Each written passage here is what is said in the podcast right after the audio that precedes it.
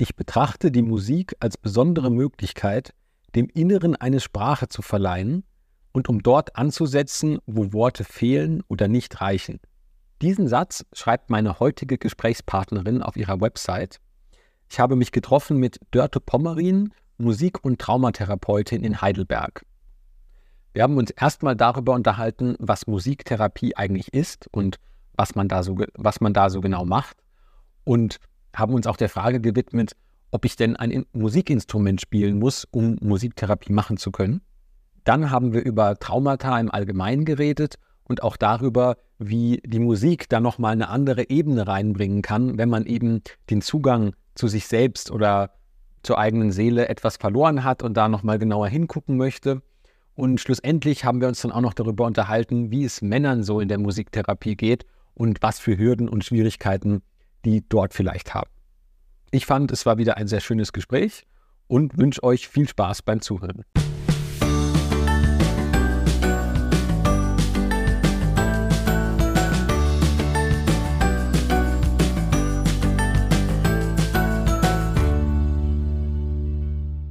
Ja, ich bin heute hier in Heidelberg im schönen Stadtteil Neuenheim in der Praxis von äh, Dirk Pommerin, Musik- und Traumatherapeutin. Hallo, liebe Dörte. Schön, dass du heute da bist. Ja, hallo Lorenz, sehr gerne. Ja, freut mich. Ja. Ähm, magst du dich kurz ähm, unseren Zuhörerinnen und Zuhörern so in ein, zwei Minuten nochmal vorstellen? Ja, mache ich gern. Genau, ich habe vor 35 Jahren mein Diplom gemacht, habe ich gerade gedacht, das ist echt schon eine lange Weile her. Und arbeite seit fast 29 Jahren hier in Heidelberg in der Psychiatrie ähm, als Musiktherapeutin auf und habe aber ja, 1996, 97 angefangen, auch parallel schon ein bisschen Praxisarbeit zu machen, weil ich das so eine wertvolle Arbeit auch letztendlich finde, das zu tun. Und habe auch im Laufe dieser ganzen beruflichen Tätigkeiten eben auch verschiedene Aus- und Weiterbildungen gemacht, wie zum Beispiel jetzt auch die Traumatherapie. War ausgelöst durch Arbeit in der Psychiatrie, weil ich irgendwann merkte, irgendwas ist komisch. Ich komme mit der Art, wie ich zum Beispiel musiktherapeutisch arbeite, nicht weiter. Das war für mich nochmal ein ganz wichtiger, großer Punkt. Und was total schön ist, ist es zu kombinieren, Musik- und Traumatherapie. Bin auch in der Ausbildung in München dabei, wo es Musiktraumatherapie-Ausbildungen gibt. Genau, und ich habe noch eine weitere Ausbildung, gebe ich jetzt auch noch rein. Gerne, gerne. Als Internal Family System Therapeutin. Das ist so eine innere Anteilsarbeit nach Richard Schwarz. Und ich merke, diese Kombi von Musik, Trauma und IFS ist die Abkürzung davon, Therapie das ist wirklich für mich so eine Bereicherung, die ich jetzt auch die letzten Jahre sehr genutzt habe. Ja, spannend. Genau. Ja, ich ja. denke, dann werden wir auf äh, Trauma und auf dieses Internal Family System mhm. werden wir äh, später noch zu sprechen mhm. kommen. Ich denke, dann ähm, fangen wir mal mit der Musik an oder ja. mit der Musiktherapie. Ähm, ich weiß nicht, wie viele schon so einen Begriff davon haben, was Musiktherapie eigentlich ist. Also was macht man da und was ist vielleicht anders als jetzt bei so einer, ich sag mal, klassischen Gesprächstherapie? Ja.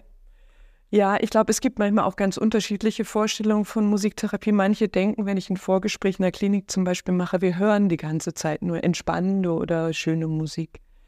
Was, also meine Art der Musiktherapie ist, in die Aktion jemanden mit einzubinden, wenn ich im Einzel bin. Das ist auch in der Praxis so und auch in der Klinik im Einzel, dass ich erstmal schaue, was ist das Thema meines Gegenübers.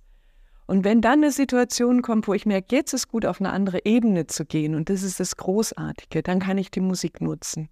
Und das sind verschiedene Möglichkeiten. Es kann sein, dass es um Emotionsausdruck geht, dass ich dann vorschlage, Mensch, das Gefühl, es wäre ganz schön, wenn Sie mal Ihre Traurigkeit in Töne bringen können. Das ist das kalte Wasser, einfach frei spielen. Es kann aber auch manchmal sein, dass ich eine Resonanzmusik gebe und sage, ich kriege da was mit, darf ich Ihnen das mal spielen? Oder ähm, dass es manchmal auch gut ist, dass jemand neue Erfahrungen macht über Musik, zum Beispiel eine musikalische Umarmung, Trost zu erfahren, also wo ich auch für jemanden spiele. Und ein anderer Aspekt, auch gerade mit Menschen, die im Trauma dann auch unterwegs sind, ist Stabilisierung. Das mache ich total gern mit Rhythmus. Also da nutze ich gern die Trommeln oder Body Percussion, liebe ich. Das ist auch sich selber spüren mit dem Körper und dann im Rhythmus sozusagen ähm, mehr Stabilität und Boden zu kriegen. In den Gruppen arbeite ich viel mit Kontakt und Beziehung. Das ist für mich ein wesentlicher Aspekt. So wie wir früh Beziehungen erlebt haben, entwickeln wir unsere Muster Und da kann es auch mal sein, dass keine guten Muster entstehen, sodass ich immer nur im Ab Anpassungs- und Emotionswegdruckmodus bin und unter Umständen depressive Erscheinungen kommen. Und das mache ich so ganz simpel. Ja, ähm, zum Beispiel mit Trommeln. Trommeln eine Frage stellen, Trommeln eine Antwort geben. Einen Ton zu werfen, jemandem ein Tongeschenk machen, einladen, per Blickkontakt Duette zu spielen. Das klingt total simpel und für manche ist es erstmal irritabel. Ja, es ist sehr spannend, also was du jetzt gerade angesprochen hast. Ähm, ich habe mir da einen Satz von deiner Website rausgeschrieben, der, glaube ich, nochmal ganz gut zusammenfasst, ähm, ja. was du gerade ähm, gesagt hast. Ich zitiere ihn jetzt einfach Gerne. mal. Du hast geschrieben, von jeher bietet die Musik in ihrer Komplexität ein Erleben von Kontakt, Emotionen, Ausdruck und möglicher Entlastung. Ja, da hast du jetzt auch schon von deiner Arbeit ganz viel erzählt und auch gerade von diesem Kontakt.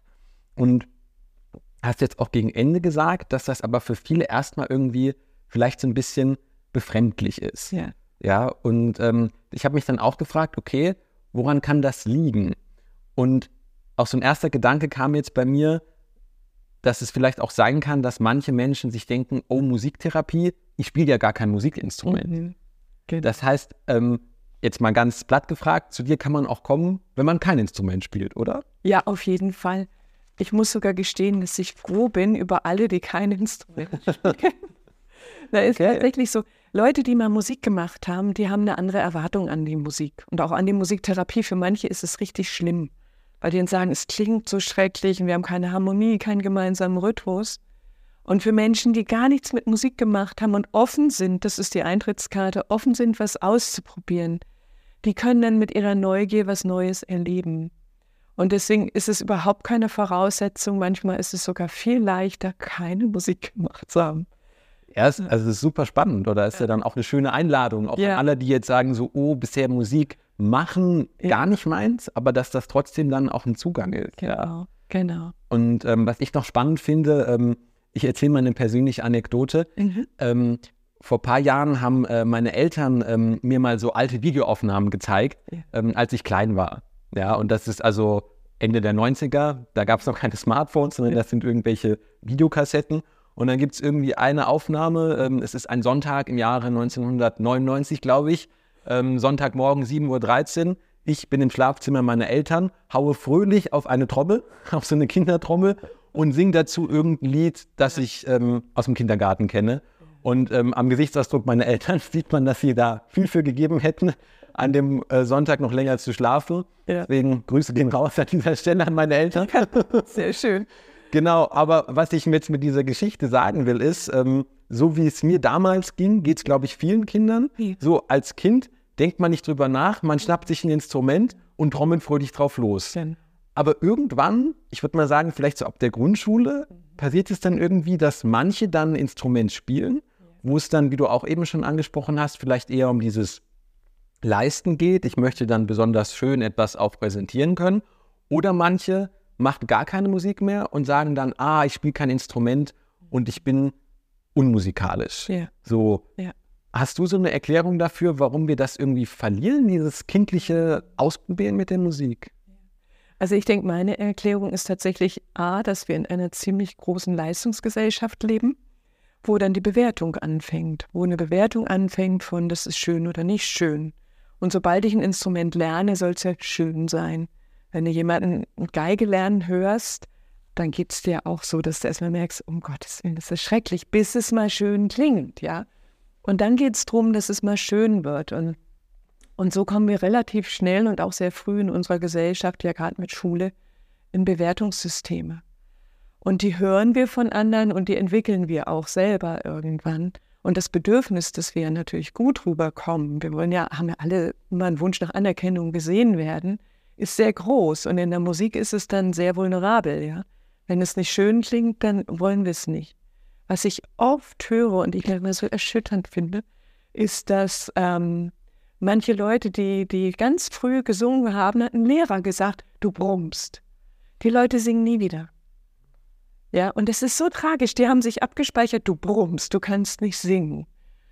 Und ich mache ja in der Musiktherapie in der Klinik immer am Anfang ein Lied, weil ich das einfach ein schönes Ritual finde. Und ich sage, wer singt, singt, wer nicht singt, ist mir wurscht. Ja, es ist einfach eine Gemeinsamkeit. Und Da hatte ich wirklich einmal ein Erlebnis, wo eine Frau sagte, ich singe nie.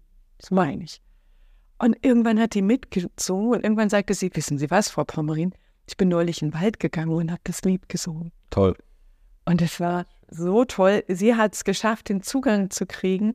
Und wie früh wir schon solche Infos als du kannst das nicht aufnehmen, sind im Bewertungssystem, sehen uns im Grunde nach Unterstützung, Anerkennung und dann laufen wir natürlich diese Schiene. Ja, es ist äh, spannend, was du gesagt hast und auch ja. mit der Geschichte mit dem Singen. Ähm, ich habe dann auch von vielen Leuten gehört, ich nenne es jetzt mal das Blockflötentrauma. Es ja. gibt manche, die müssen in der Grundschule Blockflöte lernen ja. und finden das aber ganz furchtbar ja. und müssen dann aber auch da irgendwelche Blockflötenprüfungen ablegen und die passen dann auch nie wieder ein Musikinstrument an, genau. weil sie dann halt was spielen mussten, was ihnen eigentlich gar nicht gefällt. Und, genau. Aber das heißt, wenn man jetzt zu dir kommt, ist es auch eine Möglichkeit oder generell in der Musiktherapie, ähm, die Musik wieder anders für sich zu gewinnen, oder? Ja. Also das ist einfach die Chance über dieses freie Improvisieren. Da geht es um nichts, da geht es auch nicht um schön und toll und sonst irgendwas. Natürlich, wenn es miteinander gelingt, dann sind wir in dieser Resonanz und das ist ja auch das Besondere. Aber erstmal ist es nicht der Anspruch, sondern es geht darum, in ein Miteinander zu kommen. Und das kann manchmal wirklich auch nochmal was eröffnen. Ist manchmal eher sowas wie Hilfe, ja, jetzt muss ich ja in der Gruppe gerade besonders, was denken die anderen über mich und dann zu erleben, ich muss gar nichts und es ist wunderbar so wie ich da bin. Ja. Das ist ein schöner Satz. Ich muss gar nichts und ja. es ist wunderbar. Ja. Genau. Das ist sehr toll. Ja. Ähm, vielleicht noch ganz kurz so zur Erklärung. Du hattest jetzt schon öfter auch angesprochen, was du so ähm, bei deiner Arbeit in der Klinik erlebst und bei deiner Arbeit in der Praxis. Magst du da nochmal so den Unterschied oder auch die Gemeinsamkeiten vielleicht erklären? Ja, ja, stimmt. Ich trenne das immer wieder, weil ich meine natürlich die Leute, die hierher zu mir kommen, die kommen ja von sich aus in die Praxis. in die Praxis, ja, genau. Wir sind ja hier in einer Praxis. Genau. Und ähm, sind dann auch in der Regel sehr motiviert und dann auch bereit, sich auf dieses Medium so einzulassen. In der Klinik habe ich erstmal mit Leuten zu tun. Ich mache zwar immer ein Vorgespräch und check mit denen, ob sie bereit und offen dazu sind. Die sind aber meistens auch in einer Verfassung, wo es denen oft noch viel, viel, viel schlechter geht. Ja, also es kommen ja auch Leute her in die Praxis, denen es auch schlecht geht. Und da ist manchmal eher so eine Skepsis auch der Musiktherapie gegenüber. Da habe ich mir immer das Gefühl, so ich, ganz gut, die so sanft einzuführen, ähm, durch langsame Schritte. Ähm, ja, und da hat es wirklich auch was mit den eigenen Prozessen zu tun, weil die da oft erstmal überhaupt, ähm, wie soll ich das jetzt sagen, mal wieder in eine Stabilität kommen müssen, wo sie das auch reflektieren können, was da gerade passiert, sondern die sind einfach so not, dass es deutlich manchmal sehr viel niederschwelliger ist als das, was ich hier anbieten kann. Aber das ist ja umso toller, wenn du dann ähm, so Erlebnisse hast, wie eben mit der einen Patientin, ja. die dann auch gesagt hat, hey, ich bin dann in den Wald und habe ja. gesungen. Also das ja. ist ja dann auch toll. Das ist das, ist das Geschenk dann. Ne? Das ist auch das Schöne, Menschen in den Prozessen zu begleiten und zu merken, und da passiert jetzt was. Ja, spannend. Total schön. Toll. Ja. ja, und wenn man, also wir sitzen jetzt ja hier in der Praxis, genau. wie wir schon gesagt haben, und das ist irgendwie auch, finde ich, hier ein sehr schöner Raum. Also ich beschreibe es jetzt einfach mal, weil man es ja ist ja ein Audiopodcast. Ne? Genau. Und also hier stehen jetzt ganz viele Instrumente rum. Ich sehe auch eine Blockflöte. Vier Stück sogar. Vier Stück sogar. Ja, dann gibt es hier irgendwie, da ist so eine Klangscheibe. Ja. Äh, das ist ein Minigong. Ein Minigong. Das ist ja. einfach nur ein Minigong. Ein Minigong, genau. Ja, dann steht hier ein Klavier. Ähm, auf dem Klavier stehen irgendwelche Kröten mit so einem, glaube ich, so eine Rassel, ne? oder wo man so ein. Wo man rüberragt, rüberragt, ja. klingt. Ja. Ja, spannend. Da steht noch so eine, eine große Trommel. Eine Taiko-Trommel. Ah, eine Taiko-Trommel. Das ist eine Taiko-Trommel, genau. Ja. Genau, da wird es auch noch eine Folge zu geben, schon mal als kleiner das, Spoiler. ja, super. Genau, und das ist, ist das ein großes Xylophon? Ist ein Marimbaphon. Ein Marimbaphon. Ja, ah, spannend. Das ist ein Marimbaphon. Ja. Und da steht noch was, ähm, da hast du mir jetzt davor gesagt, das ist eine Ocean Drum. Genau. Und ja. die heißt Ocean Drum, weil sie Meeresrauschen macht. Ganz genau. Ja. Ähm, ich würde die mir einfach mal schnappen ja. und dann äh, gucken wir einfach mal, ob wir diesen Sound auch im Podcast hören, weil das ist natürlich spannend. Ja. Also ich beschreibe es als eine große Trommel, wo kleine Kügelchen drin sind. Genau. Kann man das so sagen? Ja, und die laufen dann auf so einem Fell. Ja, okay. Ja. Das heißt, das ist die Unterseite. Das ist die das Unterseite. Auf dem Fell bewegen sich die ja. Kugeln und dadurch klingt es nach Meeresrausch. Toll, dann ich mache das gerade mal. Und das Tolle ist, sag noch ein Satz, ja. ist was fürs Auge und Ohr. Also auch das Auge ist dann durch die Kugeln beschäftigt. Toll. Ja, ich mache das mal.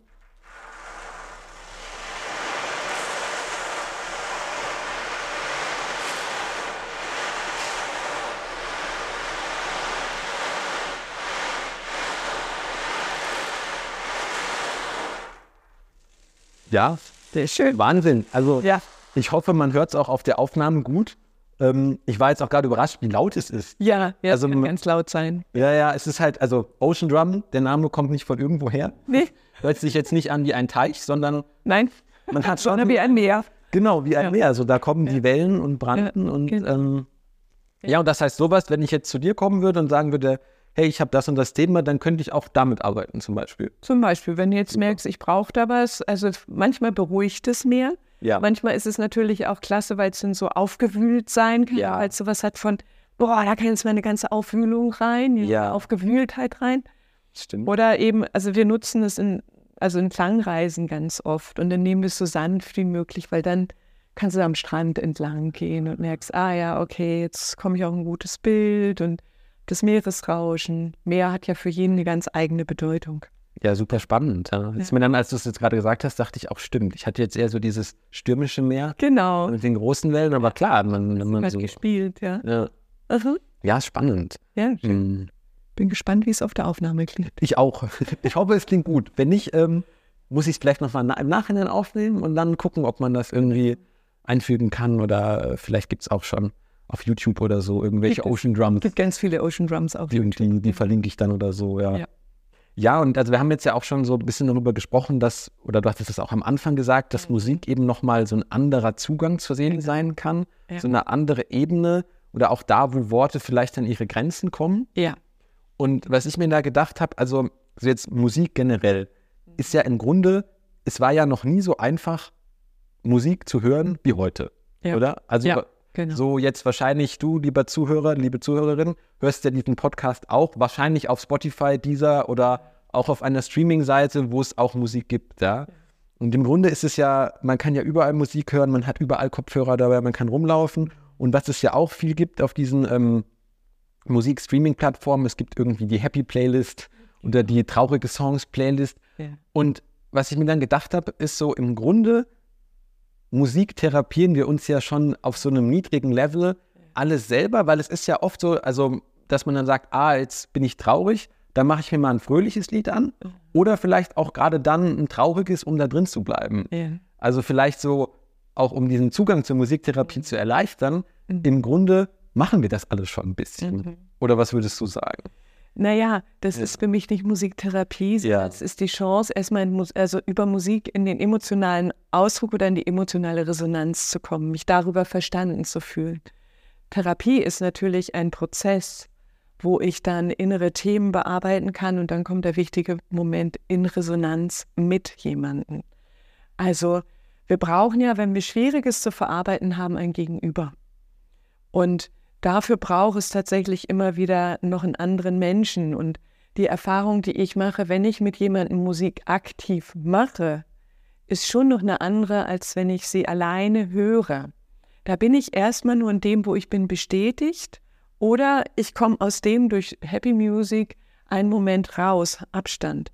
Ich habe das Thema, warum ich traurig bin, wütend oder ängstlich, natürlich noch überhaupt nicht bearbeitet. Das habe ich auch nicht in Kontakt gebracht, sondern ich habe erstmal eine Selbstberuhigung für mich gemacht, was großartig ist, was auch gut ist. Und trotzdem bin ich ja nicht in diesen Prozess der Verarbeitung gegangen. Und das ist natürlich das Schöne, was wir dann aktiv im Tun machen können. Aktiv in dem Erleben, da hält mich jemand aus. Jemand hält meine Wut aus. Wir sind beide so laut und die läuft nicht weg. Ja, die macht sogar mit und wertet mich danach auch nicht ab. Ja, während mein Vater mich danach geschlagen hat oder so, wenn ich wütend war oder mich verfolgt hat und ich hatte Todesangst oder so. Ne? Und das ist natürlich ein großer Unterschied, ob jemand darin begleitet wird, auch musikalisch, oder ob ich damit alleine bleibe.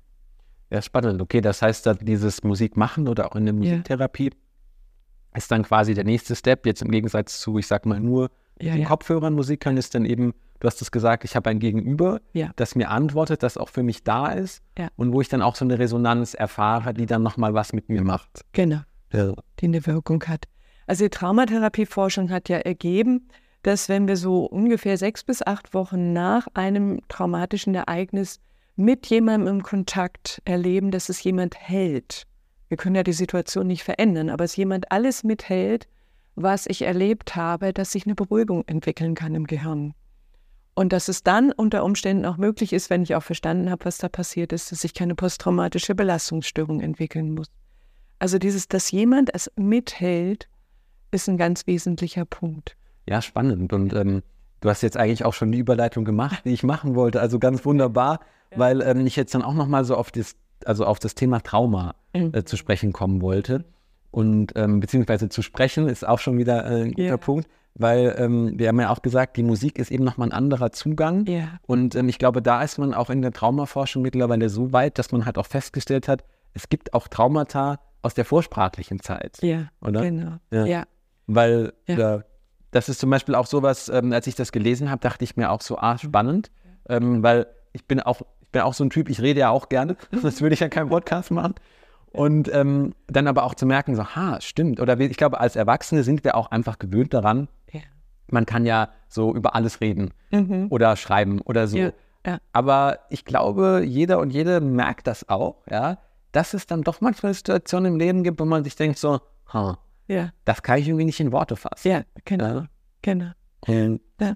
Und das ist ja wirklich manchmal ganz schwer. Also mir geht es ja, ich weiß nicht, wie es dir geht, aber manchmal geht es mir selber so, ja, dass ich das nicht in Worte fassen kann, was ich gerade erlebe. Und gerade wenn es um nichtsprachliche, frühe traumatische Erfahrungen geht, dann ist es natürlich total schön, über Musik einen Versuch zu starten, es auszudrücken. Ja. Da, da kann es manchmal eine Hilfestellung sein oder eine Brücke sein. Wobei das manchmal auch heikel ist, weil es dann zu ähm, bedrohlich sein kann. Dann sind die Gefühle nämlich zu stark. Das heißt, Musik braucht dann auch immer wieder was Ankermäßiges, ja. Das Tolle an Musik ist, es hat einen Anfang und ein Ende. Und das ist oft das Besondere, dass immer die Möglichkeit ist, zu stoppen und zu sagen, jetzt brauche ich nicht mehr drin sein. Früher war ich drin. Ja, ich weiß gar nicht genau vielleicht, was mir da passiert ist oder ich habe nur Ideen und jetzt kann ich das aufhören. Ja, super spannend, weil ich habe mir jetzt nämlich gerade aufgedacht, so im Grunde klingt es ja erstmal gut, Traumatherapie oder Trauma ja, bearbeiten. Genau. Ist ja erstmal gut, aber oft hat es ja einen Grund, warum das Trauma verdrängt ist. Ja. Und wenn man dann volle Kanne reinpiekt, ja. wollte ich dann auch gerade fragen, so ja, kann es dann nicht auch gefährlich werden? Ja? Genau. Genau, und ähm, du hast es dann gerade eigentlich schon sehr schön gesagt, oder das ist mir jetzt auch erstmal nochmal so klar geworden, ne, dass eben Musik hat einen Anfang und ein Ende. Ja. ja und genauso wie ich vielleicht in meiner Musik-App Pause drücken kann, kann ja. ich dann, wenn ich hier bei dir bin, Stimmt. ja, ähm, ich mache nur so ein bisschen jetzt die Brücke. Ja, super. Weil das, glaube ich, so das ist, wie wir alle auch Musik viel erleben. Ähm, dann kann ich sagen, ah, stopp, oder ich höre einfach auf. Oder, ja, genau. Ich darf dieses Ende setzen, ohne dass mein Gegenüber jetzt vielleicht sauer ist oder so, ja. Ja. Also ich kann verwundert sein, wenn jemand abrupt aufhört. Und das Schöne ist, dass wir darüber dann ja wieder in Kontakt gehen können. Ja. Und da würde ich auch ganz gerne kurz erzählen, was mich bewogen hat, auch die Traumatherapie-Ausbildung 2003, 2004 zu machen. Ja. Und zwar, ich hatte Menschen, die eben auch Schreckliches erlebt hatten. Das hat sich dann plötzlich so gesammelt. Wir hatten ganz viele Menschen mit Traumata auf der Station. Und dann bin ich immer wieder in dieses Emotionale gegangen. Und ich habe mich immer gewundert, warum die Leute immer distanzierter wurden. Das heißt, ich habe immer gedacht, wenn wir emotional da doch jetzt reingehen können über die Musik, dann ist es doch gut. Und bei Menschen mit Traumata ist es genau das Gegenteil. Es ist eine Überflutung, es ist zu viel, es ist nicht mehr containen können. Und dann mussten die einfach in Distanz gehen. Und deswegen geht es darum, ganz sensibel, gerade mit emotionalen Prozessen in der Musik umzugehen. Da geht es vielmehr erstmal um Stabilisierung und wann kann ich gut mit meinen Gefühlen, die vielleicht an das Trauma erinnern, umgehen. Und das war für mich eine ganz wichtige Erfahrung, das so zu verstehen. Da hatte ich danach noch ziemlich lange ein bisschen Schuldgefühle einigen gegenüber. Und ich dachte, ich habe euch zu doll geschubst. Ich habe euch dahin geschubst, wo es euch zu viel war.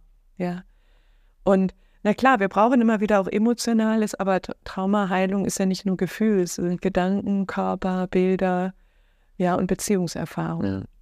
Ja, oder es ist auch spannend zu hören. Also ich verstehe dann auch dann die Schuldgefühle, dass man denkt, ah, jetzt weiß ich es und davor. Ja. Aber ich glaube, es ist ja auch schön mal zu hören, weil in, in jedem, wie in jedem anderen Beruf auch, man wächst ja im Laufe des Berufslebens und lernt dazu, ja. Und mhm. dann ist es ja dann auch toll, dass du dann, dir ist das aufgefallen und dann hast du gesagt, ah, und jetzt mache ich diese Zusatzausbildung zur Traumatherapeutin. Ja. Und ähm, genau.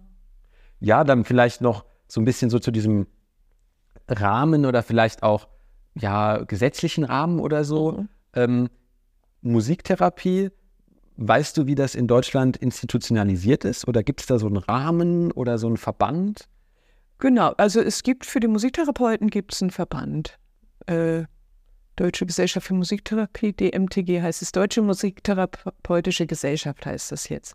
Die gibt es schon ganz, ganz lange. Die setzen sich für Berufsfragen ein und ähm, sind da auch total aktiv und machen auch ähm, Veranstaltungen und also es ist so ein Forum.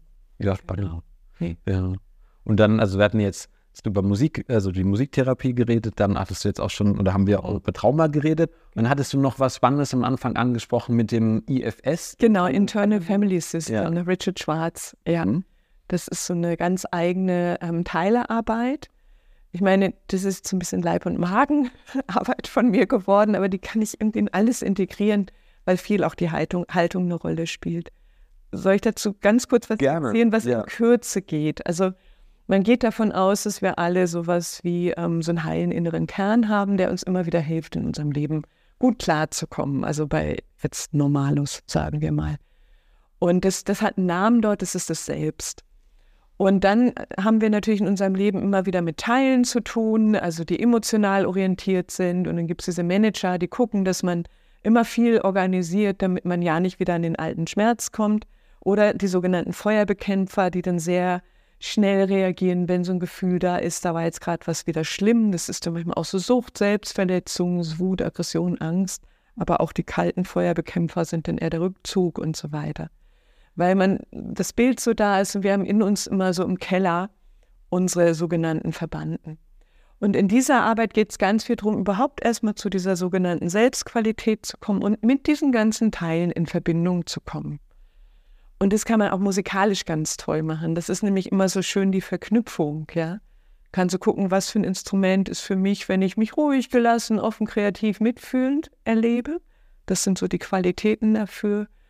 Und wie klingt das erstmal? Was brauche ich auch dazu, um das zu erleben? Und wenn ich jetzt mal ein Instrument nehme, was vielleicht der ängstliche ist, wie ist es dann, wenn wir zusammen spielen? Ja, also dann übernehme ich meistens einen Teil, weiß auch nicht an ja. welchen. Ne? Und das ist total schön. Ich mag diese Methode gerne. Die ist jetzt wirklich in Miniform beschrieben.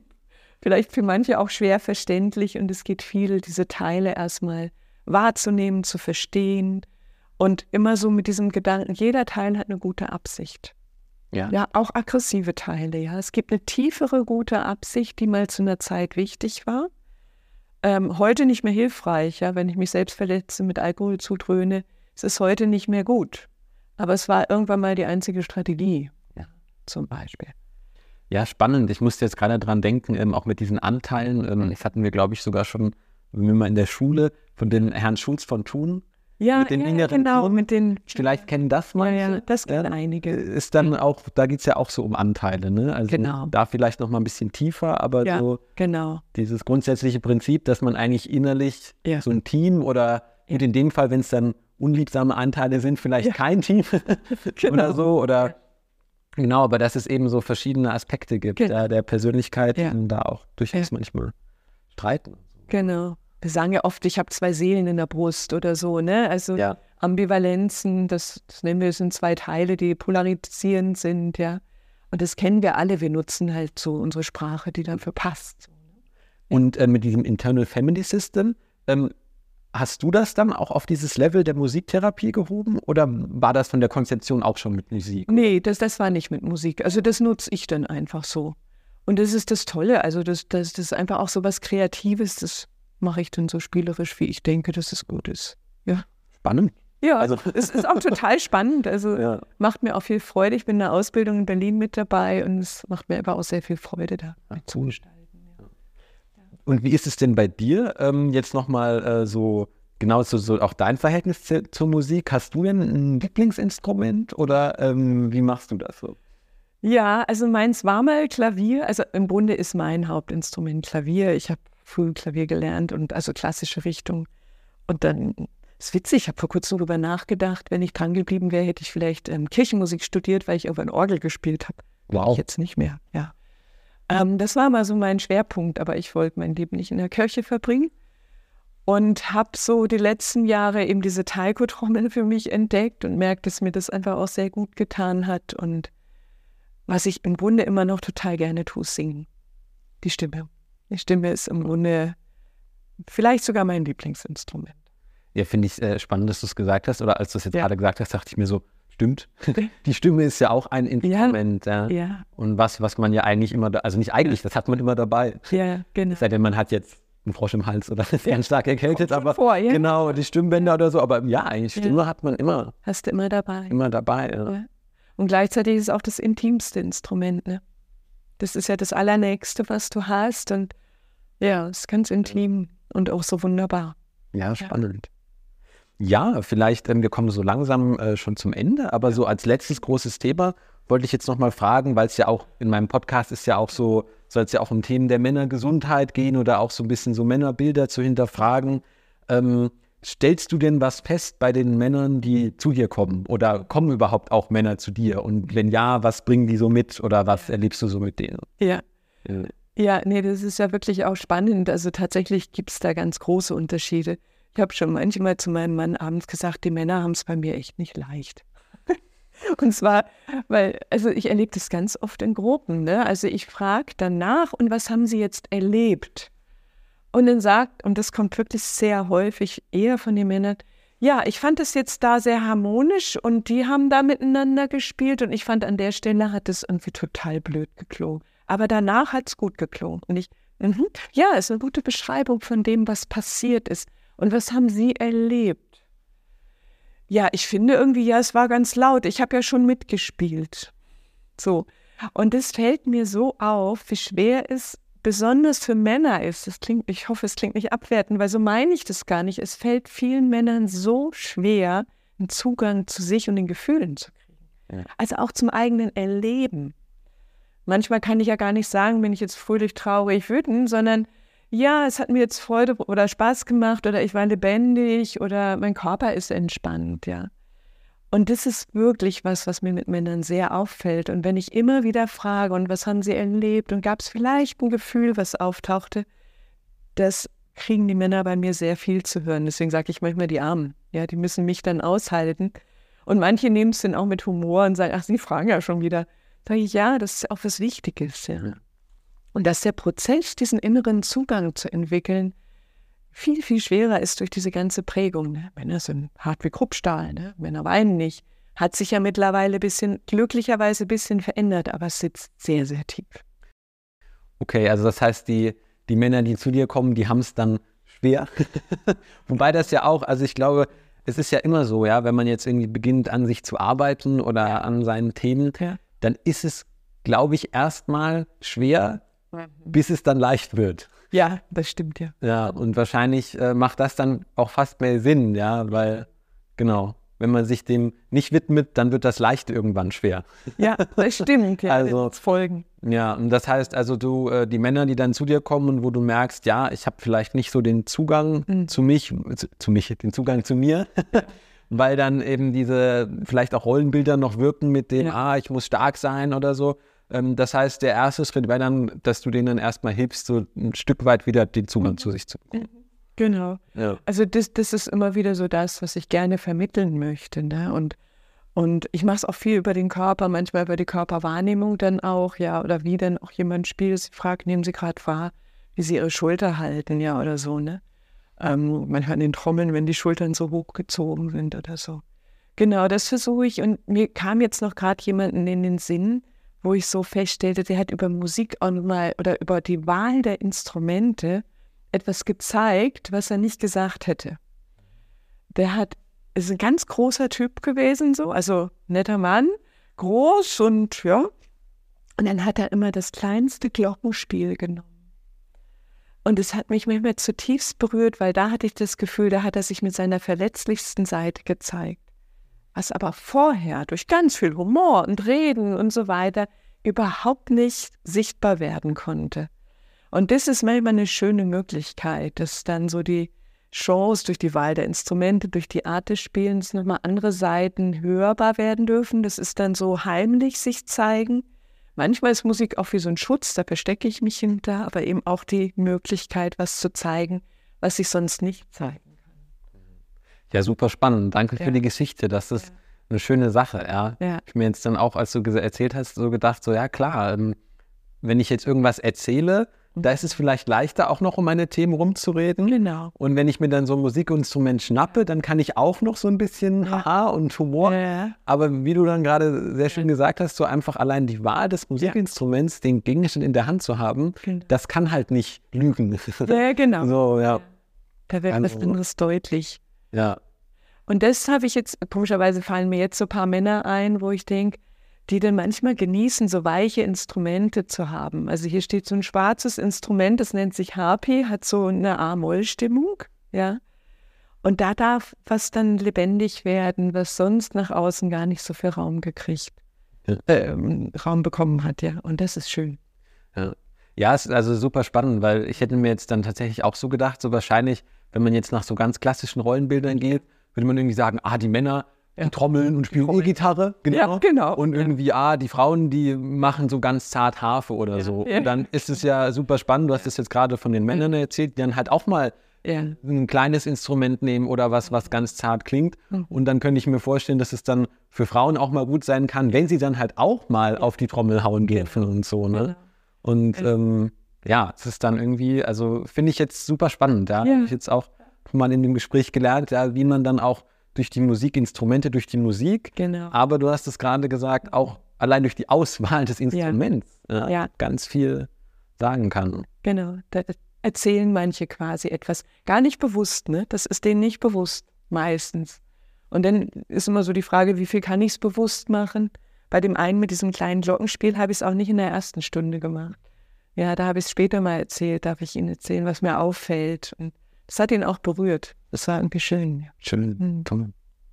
Ja, spannend. Und wenn man jetzt sagt, so, ah, äh, Musiktherapie, das äh, klingt cool, das will ich mal ausprobieren. Ähm, wenn man jetzt hier im Raum Heidelberg, Mannheim, Mhm. äh, Metropolregion Rhein-Neckar, so heißt, Ja, ja, ja, wenn man da wohnt, genau, dann kann man im Grunde ähm, einfach auf deine Website gehen. Genau. Ähm, die verlinke ich dann äh, in den Show Notes und kann dir dann eine Mail schreiben oder Genau, anrufen. oder anrufen, Genau. Und aufnehmen. ja, ja, super. Genau, und ich Ähm. mache wie, wie Kollegen auch Erstkontakt, dann gucken wir erstmal. Und oft vereinbaren wir auch, wir machen erstmal fünf sozusagen probatorische Sitzungen und einigen uns nochmal. Und ähm, aber es, wenn ich jetzt irgendwo ganz anders wohne Ja. ähm, und aber auch irgendwie eine gute Musiktherapeutin, einen guten Musiktherapeuten finden will, Ja. hast du da irgendwie Tipps oder Hinweise, wie man das machen kann? Naja, da kann man dann tatsächlich über die DMTG, also ich glaube, das ist auf www.dmtg.de, die haben eine Liste von ambulant arbeitenden Musiktherapeuten und auch eben regional sortiert. Ja. Da kann man dann darüber gucken. Ja, genau. Und jetzt äh, zum Abschluss, ähm, also die Frage stelle ich immer, aber jetzt passt sie besonders gut, weil es ist ja auch bald Weihnachten. Deswegen, äh, liebe Dörte, ähm, was wünschst du dir ja, für deine Arbeit in Zukunft? Oh, das ist eine sp- spannende Frage. Ähm, für die Arbeit in der Zukunft. Gar nicht so viel anderes als das, was jetzt passiert. Offenheit, Neugier, Kreativität. Also die wünsche ich mir von mir und meinem Gegenüber. Ähm, letztlich die Begeisterung ausprobieren zu können. Das ist immer das, was ich mir immer wünsche, wenn jemand auch kommt, um die Offenheit auszuprobieren. Und von mir wünsche ich mir auch offen zu bleiben und im Mitgefühl zu bleiben. Ähm, dass mir das immer wieder gut gelingt oder dass ich auch immer wieder gut für mich sorge, dass mir was nicht zu viel wird und so weiter. Ja, das ist auch so ein Aspekt, wo es ja immer gut ist, zu schauen, wann, wann habe ich auch meine Grenzen. Ja. Ja. Ja, das ist auch nochmal ein spannender Aspekt, wie man, glaube ich, auch nochmal eine eigene Folge drüber Ja, machen könnte. genau. So, wir haben jetzt sehr viel über dich und deine Arbeit Ja, und äh, die Menschen gesprochen, die zu dir kommen, aber du selber als Therapeutin musst Ja. natürlich auch irgendwie gucken, Genau. wie geht's mir gut und Ja. ähm, ja, toll. Ja, nee, das ist ja ein ganz wichtiger Aspekt. Ne? Wir nennen es ja immer Psychohygiene und da auch gut zu schauen, ne? was ist da für mich dann unterstützend. Ich höre viele Geschichten am Tag und bin auch immer wieder viel am Gucken und es macht mir Freude. Ich mag meine Arbeit total gern. Und trotzdem, wo ist auch eine Grenze. Ja. Genau, ist ein eigenes Thema. Da machen wir genau, machen wir die nächste Folge. Wollen wir drüber. die nächste Folge drüber? Ja, Ja. schön. Ja. Ja, und auch dieser, aber auch dieser Aspekt, den du gesagt hast, den du dir also für dich wünschst, aber auch für deine äh, Klientinnen und Klienten, so diese ähm, Offenheit oder auch Ja. irgendwie ja Begeisterung oder Neugier ausprobieren, das fand ich jetzt auch nochmal schöne Botschaften und das ist was, was für die Musiktherapie hier zutrifft, was man sich, denke ich, aber auch gut immer in andere Lebensbereiche mit reinnehmen kann. Ja, super. Liebe Dörte, ganz vielen Dank für das tolle Interview heute. Und Ja. ähm, ja, schön, dass du da warst. Ja, vielen Dank, lieber Lorenz. Es hat mir Freude bereitet mit dir. War Toll. Sehr, sehr schön. Danke. Das Sehr freut gern. mich. So, das war die Folge zur Musiktherapie mit Dörte. Ich hoffe, ihr konntet beim Zuhören einiges mitnehmen.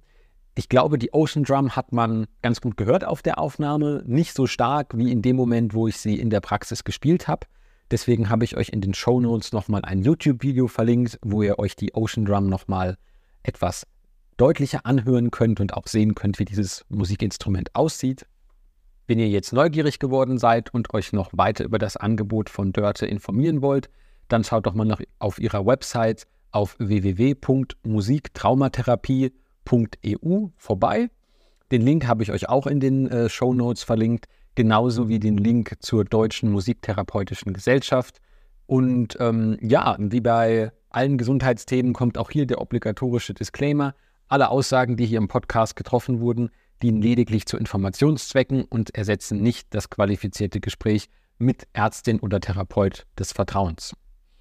Ja, und zum Abschluss bleibt mir jetzt nur noch zu sagen, dass wenn ihr euch über unser Angebot vom Circle of Man auch informieren möchtet, dann schaut doch gerne auf unserer Website vorbei, www.circleof.man. Und ähm, wenn ihr uns, unsere Arbeit oder diesen Podcast unterstützen möchtet, dann schaut doch auch gerne mal auf unserer Projektseite auf der Spendenplattform betterplace.org vorbei. In diesem Sinne, macht's gut und bis zur nächsten Folge.